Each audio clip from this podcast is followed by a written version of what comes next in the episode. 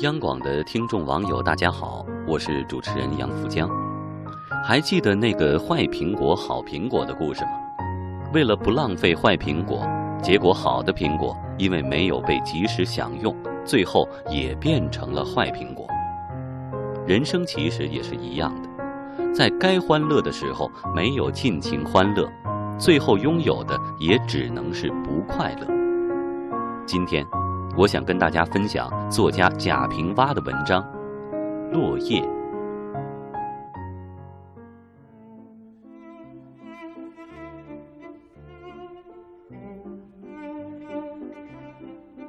窗外有一棵法桐，样子并不大的。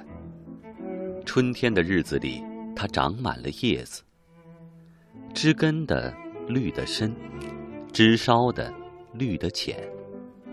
虽然队列相间而生，一片和一片不相同，姿态也各有别。没风的时候显得很丰满，娇嫩而端庄的模样。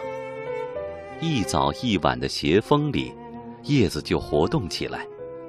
天幕的衬托下，看得见那叶背上寥寥的绿的脉络，像无数的彩蝴蝶落在那里。翩翩起舞，又像一位少妇，风姿绰约的做一个妩媚的笑。我常常坐在窗里看它，感到温柔和美好。我甚至十分嫉妒那住在枝间的鸟夫妻，他们停在叶下欢唱，是他们给法桐带来了绿的欢乐呢。还是绿的欢乐使他们产生了歌声的轻妙。法桐的欢乐一直要延长一个夏天。我总想呢，鼓满着憧憬的叶子一定要长大如蒲扇的。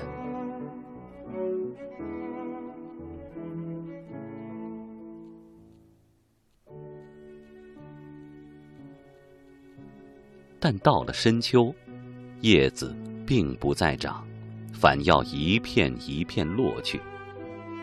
法桐就消瘦起来，寒碜起来，变得赤裸裸的，唯有些鳞鳞的骨，而且一都僵硬，不再柔软婀娜。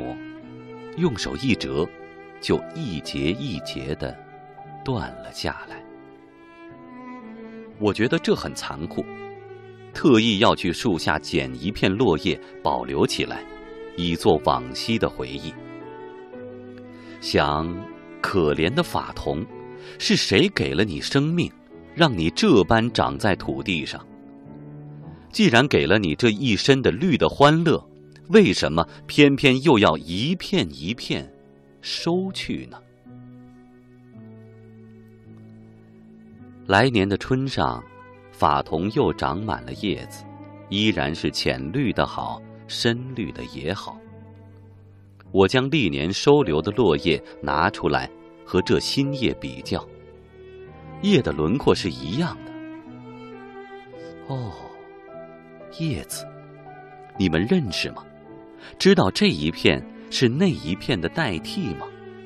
也许就从一个叶柄眼里长出来。凋落的曾经那么悠悠的欢乐过，欢乐的也将要寂寂的凋落去。然而，他们并不悲伤，欢乐时须尽欢乐，如此而已。法桐竟一年大出一年，长过了窗台，与屋檐齐平了。我忽然醒悟了，觉得我往日的哀叹大可不必，而且又十分的幼稚。原来，法桐的生长不仅是绿的生命的运动，还是一道哲学的命题在验证：欢乐到来，欢乐又归去，这正是天地间欢乐的内容。世间万物正是寻求着这个内容。而各自完成着它的存在。我于是很敬仰法桐来，祝福于他。他年年凋落旧叶，而以此可着来年的新生。他才没有停滞，没有老化，而目标在天地空间里长成才了。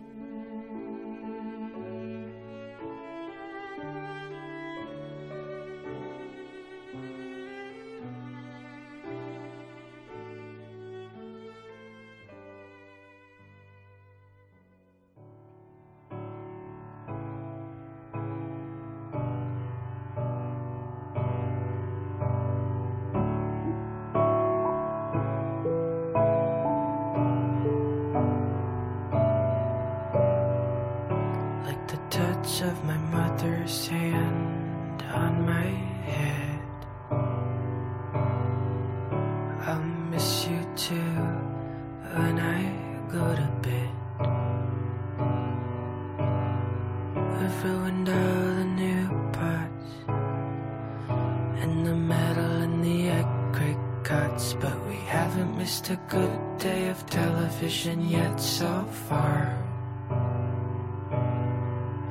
No, we haven't missed a good day of television yet so far. The dishwasher's on now,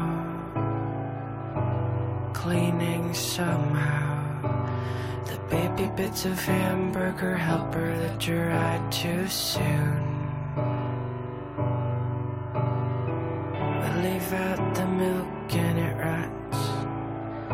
And the manners that we got from Tops. But we haven't missed a day of eating good food yet so far. But we haven't missed a day of eating good food yet so far.